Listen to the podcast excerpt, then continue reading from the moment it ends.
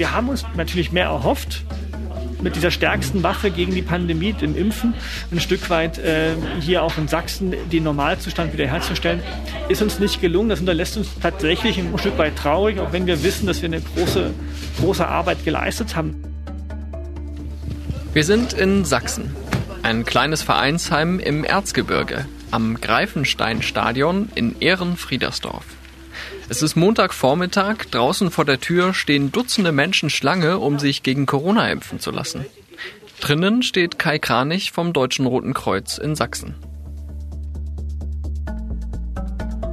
Vor zwei Wochen habe ich noch darum gekämpft äh, mit Informationen, dass man diese, diese Termine voll bekommt. Und jetzt sind wir in einer ganz anderen Situation quasi und müssen eigentlich schon Erwartungsmanagement machen und sagen, bitte, bitte nehmen Sie uns nicht krumm, wenn wir es nicht schaffen, Sie alle an dem einen Tag dran zu nehmen. Die wievielte ist das bei Ihnen? Dritte. Und warum haben Sie sich entschieden, die dritte auch zu machen? Ja, das sehen Sie an Fallzahlen. Wer schon geimpft ist, holt sich jetzt noch die dritte Dosis. Soweit, so gut. Aber in Sachsen sind erst knapp 60 Prozent der Menschen überhaupt gegen Corona geimpft. Viel zu wenig, um die vierte Welle noch aufzuhalten. Die Inzidenz liegt schon bei 500. Und da würde ich schon gerne sagen, das ist eines der Probleme, die wir tatsächlich in Sachsen haben, dass wir es nicht geschafft haben, in den letzten Wochen und Monaten tatsächlich einen Schutzwall zu bilden aus Geimpften. Und das äh, will ich auch nochmal ganz deutlich sagen, dass das der Ausgangspunkt ist für das, was wir gerade erleben.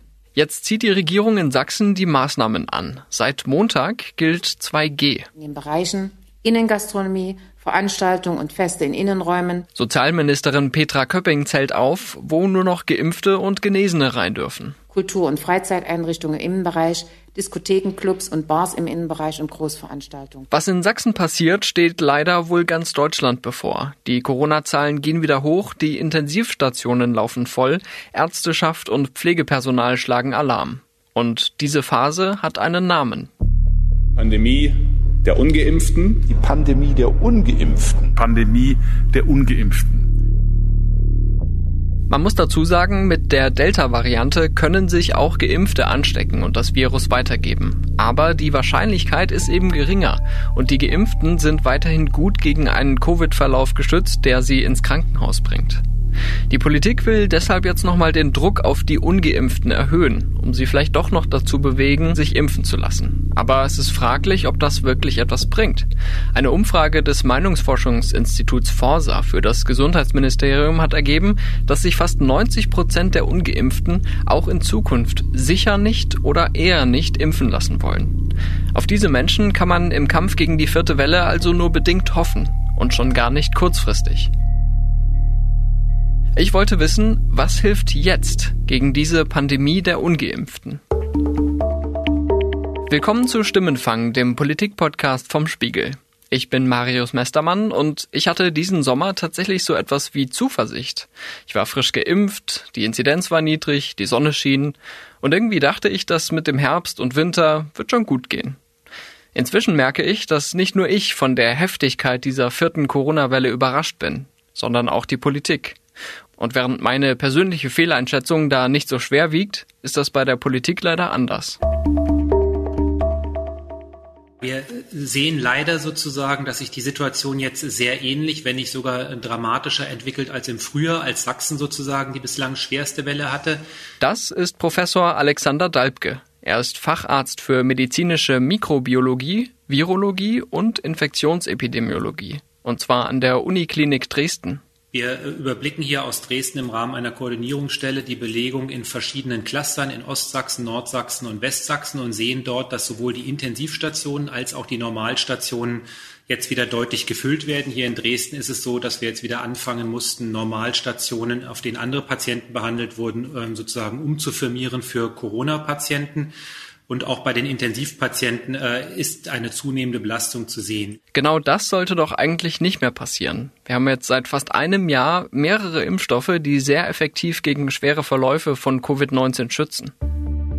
In der Tat ist es so, dass wir hier eine ganz große Schere haben zwischen der Inzidenz unter den Ungeimpften und der Inzidenz äh, bei den Geimpften, die zum einen die Wirksamkeit der Impfung belegt und zum anderen aber auch das Ausmaß des Problems jetzt darstellt. Konkret in Sachsen. Dort liegt die Inzidenz unter Geimpften um die 100. Bei den Ungeimpften liegt sie über 1000, Tendenz stark steigend.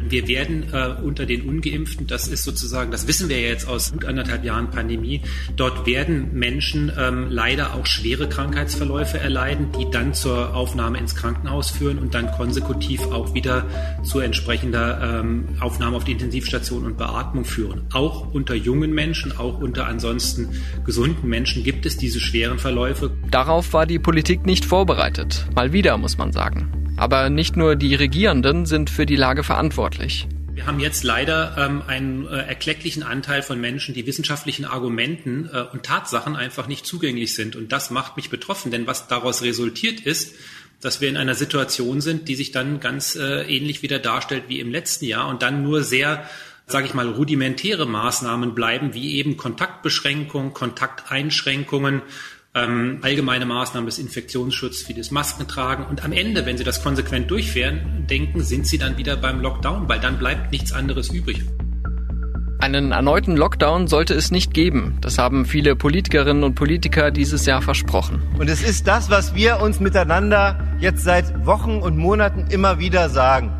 Wir wollen keinen neuen Lockdown. Der sächsische Regierungschef Michael Kretschmer nutzte das Szenario vor wenigen Tagen aber für eine Warnung. Aber wenn wir das wollen, wenn es diese Chance geben soll, dann müssen wir jetzt handeln. Besonders kompliziert ist jetzt die Lage, weil die Bundesregierung nur noch geschäftsführend im Amt ist und sich anscheinend nicht mehr zuständig fühlt für diese vierte Welle. Und der Bundesgesundheitsminister sorgte mehr für Verwirrung als für Klarheit. Das Auslaufen der epidemischen Lage als rechtlicher Zustand ist von vielen als Zeichen missverstanden worden, die Pandemie wäre vorbei. Wenn auch Äußerungen von mir so verstanden werden konnten, dann war ich nicht klar genug. Das sage ich auch selbstkritisch. Gegen die vierte Welle hat Jens Spahn vor kurzem einen Drei-Punkte-Plan vorgelegt. Das erste sind die beschlossenen Vorsichtsmaßnahmen 3G und AHA-Regeln konsequent umzusetzen und im Übrigen wo nötig auch durch 2G zu ergänzen. Das zweite sind verpflichtende Testkonzepte für die Pflegeheime, für die Orte, an denen die besonders Verwundbaren leben. Und das gilt eben auch mit verpflichtenden Testungen für auch geimpftes oder genesenes Personal und Besucherinnen und Besucher. Und zum Dritten geht es um viele, viele Auffrischimpfungen. Das sind alles keine schlechten Ideen, aber in Wahrheit ist es nur das absolute Minimum der Pandemiebekämpfung. Es sind Appelle und Empfehlungen. Mehr hat Spahn in dieser Phase offenbar nicht zu bieten. Richtig ist, dass Boosterimpfungen jetzt ganz entscheidend sind. Aber sie sind halt auch wirklich das Mindeste, was man erwarten kann. Der Virologe Alexander Dalbke erklärt warum. Menschen, die zweimalig geimpft waren und jetzt eine dritte Auffrischung bekommen, bei der wirkt die dritte Auffrischung, die braucht ja nicht mehr die zwei Wochen wie bei einer Erstimpfung, sondern innerhalb weniger Tage wird das Immunsystem erneut aktiviert, äh, daran erinnert, dass man das schon mal gesehen hat und der Impfschutz ähm, zum Beispiel die Antikörpermengen äh, ähm, werden sich deutlich erhöhen. Dass Boosterimpfungen nötig werden, weiß man seit Monaten. Viele Impfzentren sind aber längst wieder abgebaut. Die Hausärzte sollen das jetzt stemmen. Und hinzu kommt, die Ständige Impfkommission empfiehlt die dritte Impfung bisher nur für über 70-Jährige und für Pflegepersonal. Und das nach sechs Monaten. Aber, so sagte es der Virologe Christian Drosten diese Woche in seinem Podcast. Also ich möchte da jetzt nicht irgendwie ins Gehege kommen mit bestehenden Empfehlungen, aber man muss sich vielleicht auch klar machen, die Welle kommt jetzt. Was also hilft jetzt dagegen? Zurück nach Ehrenfriedersdorf. Vor anderthalb Wochen wenn, hätten wir zusammen gesprochen, hätte ich gesagt, ja, ich versuche jetzt, versuche jetzt Sonderaktionen zu machen, Impfen im, im Schacht. Wer sich im Erzgebirge nicht so gut auskennt, da gibt's ja eine ziemlich lange Bergbautradition. Darauf spielt das an äh, irgendwie Erlebnis, so ein bisschen, dass man, dass man sagt, nochmal ein bisschen Aufmerksamkeit auch generiert, damit die Leute wissen, dass es diesen Impftermin gibt und deswegen kommen oder mehr verstärkt in Kaufhäuser gehen und so weiter, damit wir diese Termine auch wirklich voll kriegen. Ähm, und das hat sich jetzt so schnell gedreht, ähm, dass wir jetzt eher versuchen, das überhaupt neu zu organisieren, neu aufzustellen. Und weil das jetzt so eine kritische Phase ist, wollte ich mir eine Impfaktion dort anschauen, wo die Impfquote besonders gering ist. Mein Weg führt mich quer durch ein Wohngebiet an den Rand von Ehrenfriedersdorf. Es ist kurz vor zehn am Vormittag und vor dem Vereinsheim am Greifensteig-Stadion stehen schon Dutzende Menschen Schlange. Sind Sie heute zum ersten Mal hier, um sich impfen zu lassen, oder ist das schon die dritte? Die dritte. Und warum machen Sie die dritte? Weil es nötig ist. Je mehr geimpft sind, je eher sind wir mit der Pandemie durch. Wie lange gibt es dieses Angebot schon, dass man sich die dritte jetzt holen kann? Ich glaube seit letzter Woche, oder? Mhm. Und dann haben Sie gleich gesagt, da, da müssen Sie schnell zugreifen. Genau, genau. Und ärgert Sie das, dass andere Leute sich nicht impfen lassen, dass das vielleicht auch für Sie auch ein Risiko sein könnte? Ja, ärgert mich. Mhm. Total. Ja. Ist das irgendwie mal ein Thema, wo Sie sagen, da, da kommt man noch ins Gespräch, kann jemanden mit überzeugen oder ist da schon... Ich glaube, das ist schwierig. Die Meinungen sind zu festgefahren. Alles klar, sind Sie zusammen hier? Ja. Darf ich da auch noch was fragen? Sie sind wahrscheinlich auch für die dritte Impfung hier, oder? Ja. Also das Impfangebot gibt es ja schon eine ganze Weile. Wie erleben Sie das, dass so viele Menschen das nicht annehmen hier?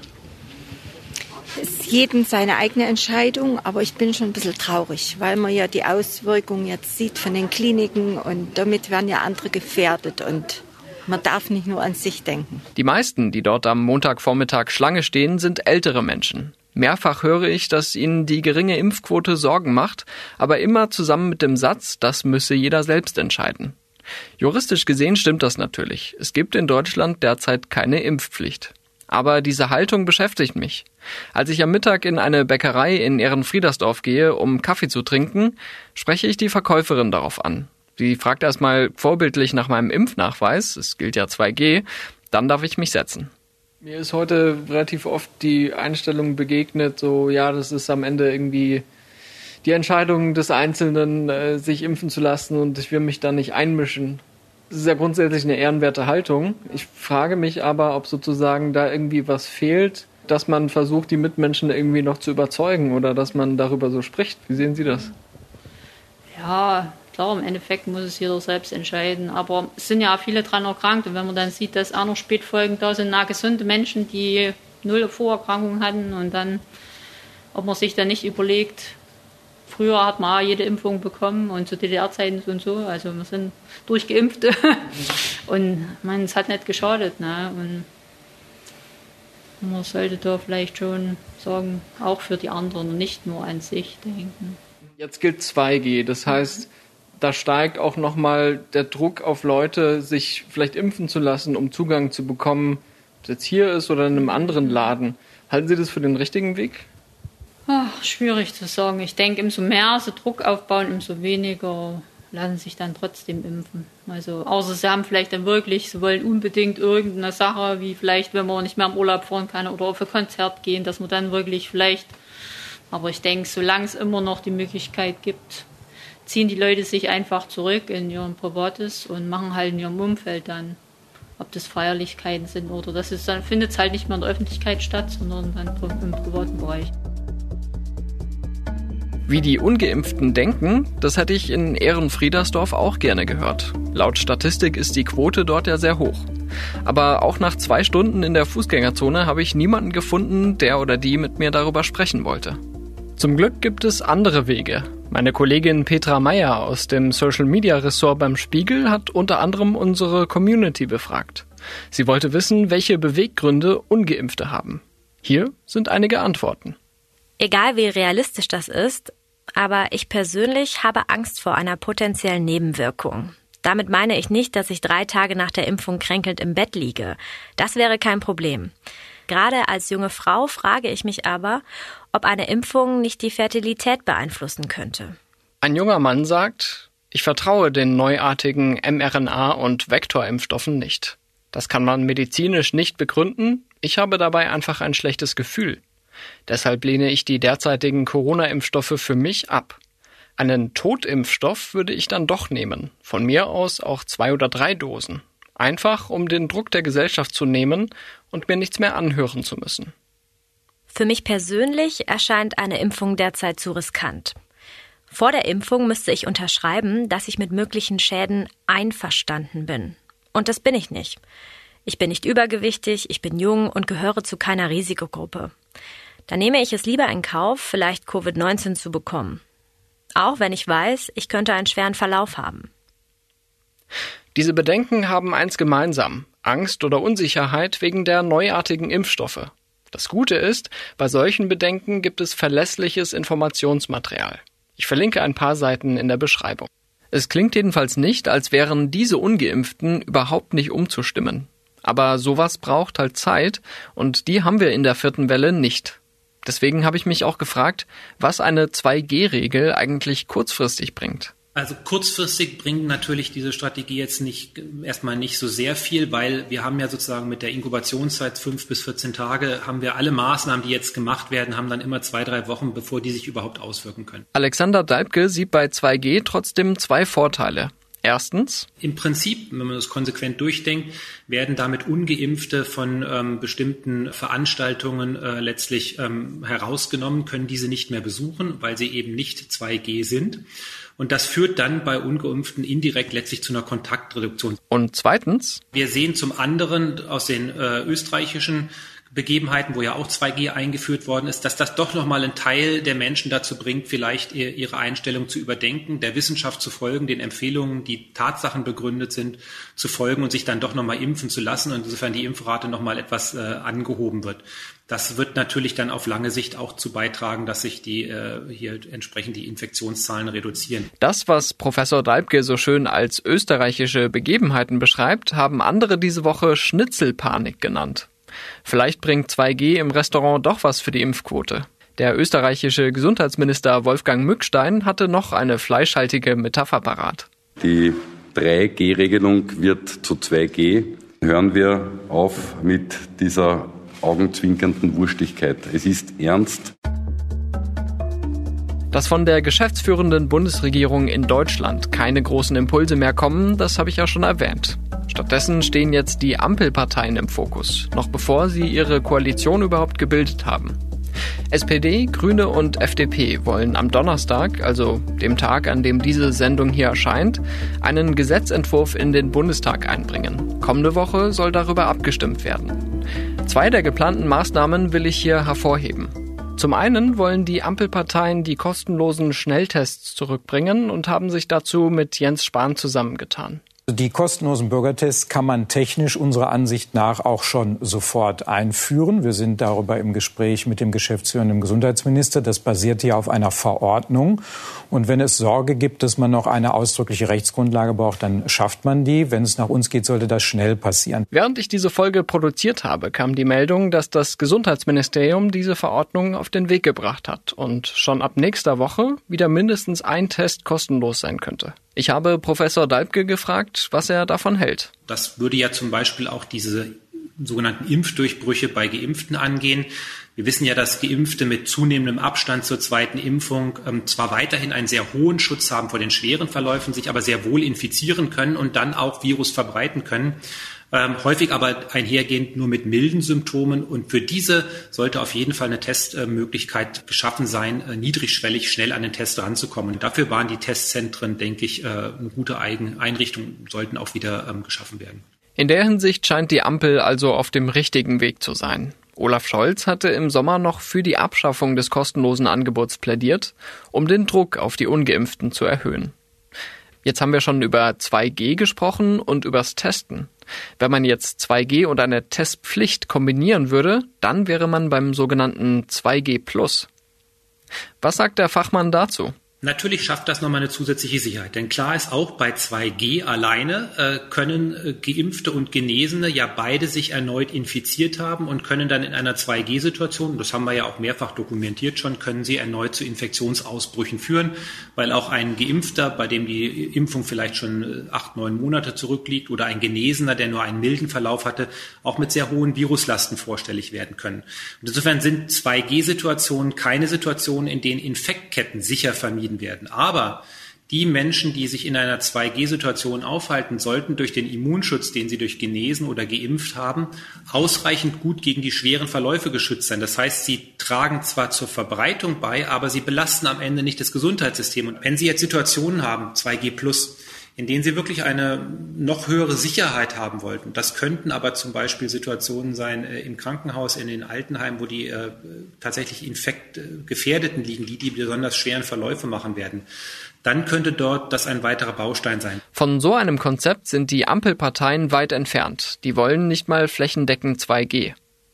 Meine Spiegelkolleginnen Milena Hassenkamp und Valerie Höhne haben den Gesetzentwurf analysiert und kommen zu dem Schluss, dass sich vor allem die FDP durchgesetzt hat. Sie werten die Pläne so, dass die Liberalen den Ernst der Lage nicht verstanden hätten. Den Link zur Analyse finden Sie in den Show Notes. Wenn es bei dieser Strategie bleibt, dann ist es auch ein Vorgehen gegen den expliziten Rat von Karl Lauterbach. Die zentrale Einschränkung, die halt also hier das meiste bringt, ist tatsächlich die 2G-Einschränkung, dass man so viel wie möglich 2G macht. Das sagte der SPD-Gesundheitspolitiker vergangene Woche im Gespräch mit meinem Kollegen Markus Feldenkirchen. Äh, also die 2G-Einschränkung ist der Königsweg, weil also wenn für welche Orte, für welche Art von Eventsveranstaltungen? Beispielsweise Restaurants, Cafés, also äh, Kneipen, also äh, Veranstaltungen, wo man hingeht, also dort, wo das soziale Leben halt stattfindet. Es kann natürlich sein, dass mehr Bundesländer von sich aus 2G einführen, so wie Sachsen. Aber eine bundesweite Vorgabe wird wohl nicht kommen, entgegen dem Rat einiger Fachleute.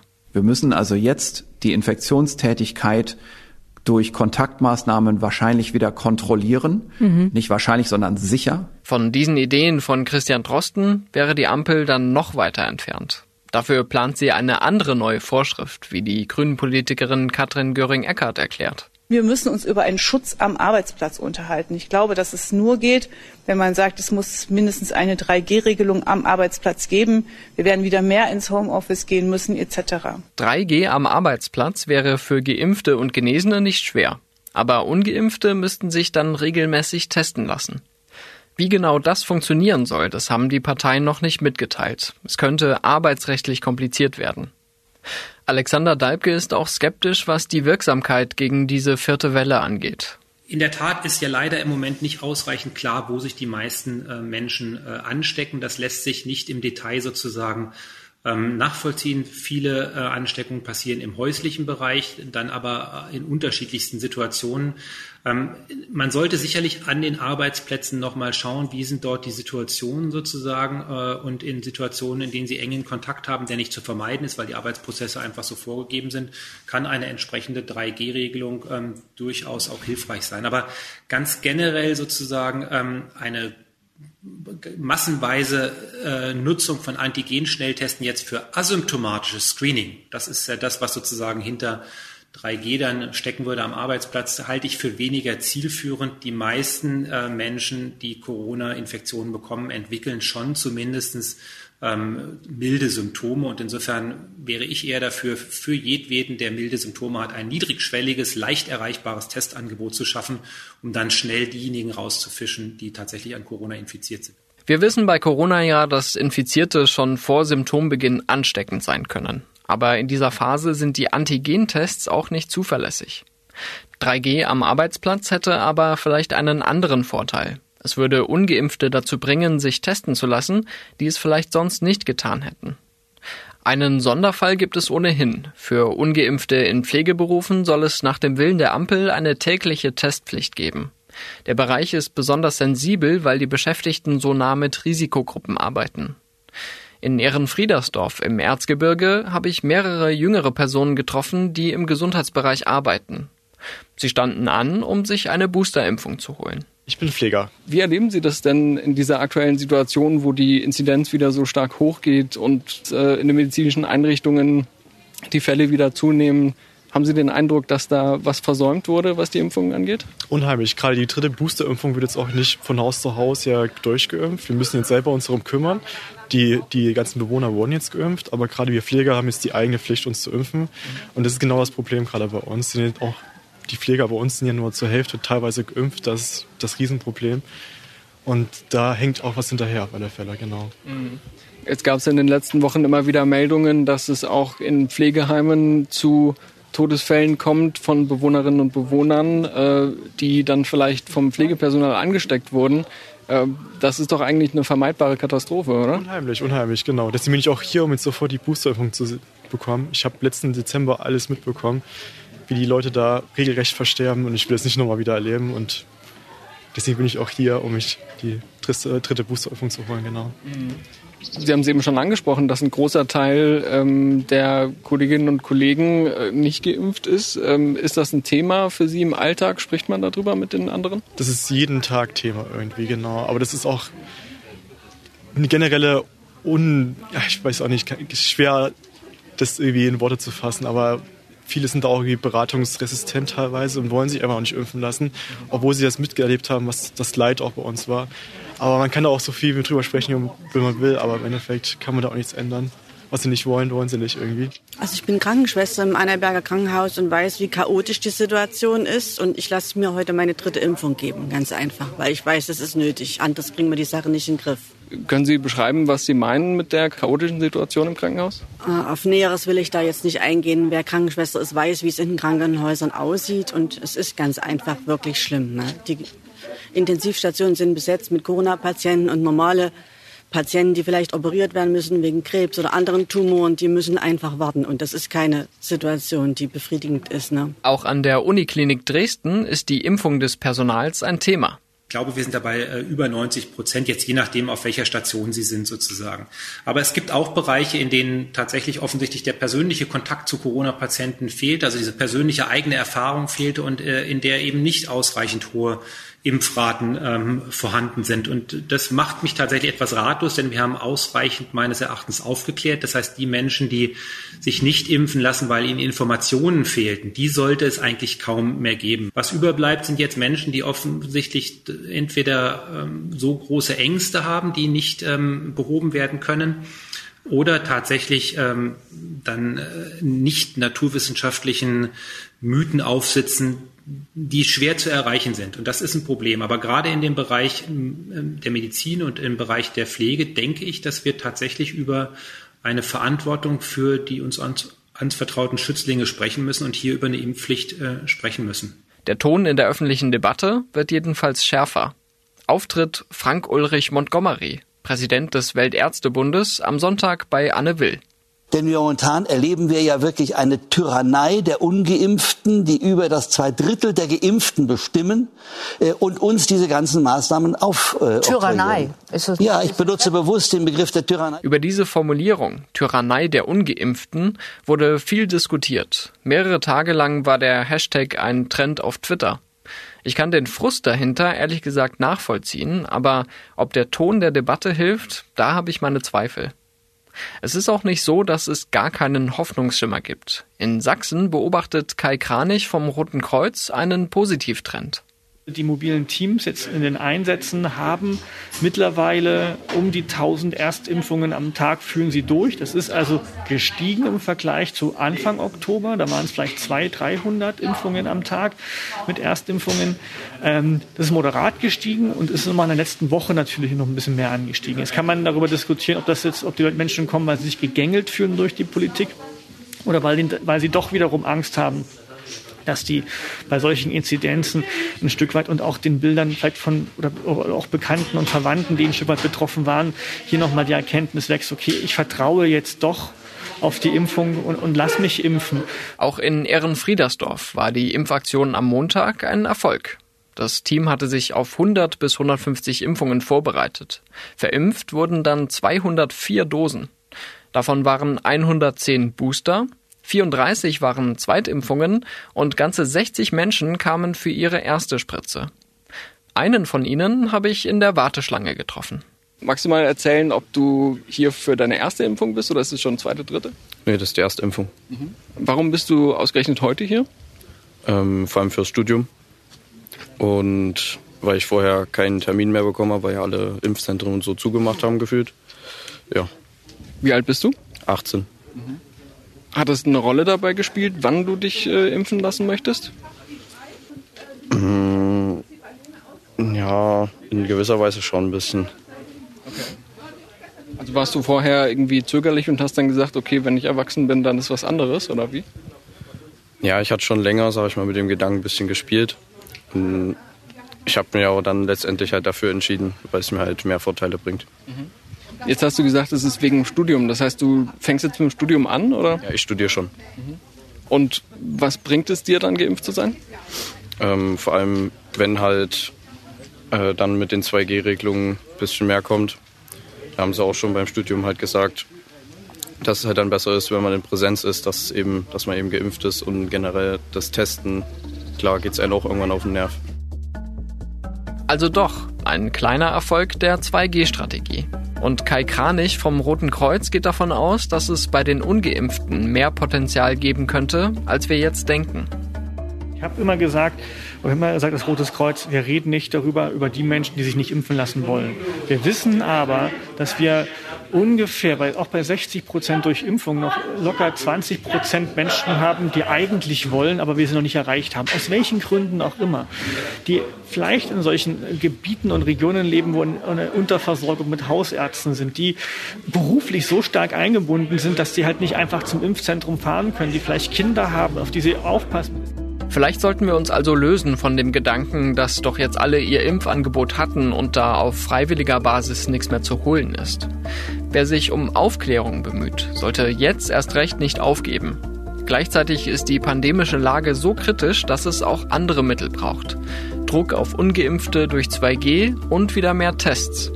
Und wenn all das nicht funktioniert, wird auch die Debatte über neue Kontaktbeschränkungen und eine Impfpflicht für bestimmte Berufsgruppen oder sogar für alle lauter werden. Denn das übergeordnete Ziel ist ja, dass unser Gesundheitssystem nicht an seine Kapazitätsgrenzen kommt und dass wir diese Pandemie noch möglichst gut überstehen. In all den Corona-Diskussionen merken wir ja, dass sich einige Menschen scheinbar unversöhnlich gegenüberstehen. Ich würde hier im Stimmenfang gern über das Gegenteil sprechen. Menschen, die trotz politischer Differenzen zueinander gefunden haben und jetzt eine Beziehung führen. Sind Sie so jemand oder kennen Sie ein Paar, das politisch gerne mal geteilter Meinung ist? Dann würde ich mich sehr über einen Hinweis freuen, per WhatsApp oder Mailbox unter plus 49 40 380 80 400. Oder schreiben Sie eine Mail an stimmenfang.spiegel.de. Oder glauben Sie, dass man in einer Partnerschaft nur glücklich wird, wenn man politisch auf einer Wellenlänge ist? Auch dann melden Sie sich bitte. Und Sie wissen ja, dass wir uns auch über Feedback zur aktuellen Folge freuen. Das war Stimmenfang, der Politik-Podcast vom Spiegel. Die nächste Sendung erscheint dann am kommenden Donnerstag in unserer Audiothek auf spiegel.de, bei Spotify, Apple Podcasts und in anderen Podcatchern Ihres Vertrauens. Mein Name ist Marius Mestermann und ich bedanke mich für die Unterstützung bei Ole Reismann, Olaf Häuser, Marc Glücks, Petra Meyer und Regina Steffens. Unsere Stimmenfangmusik kommt von Davide Russo.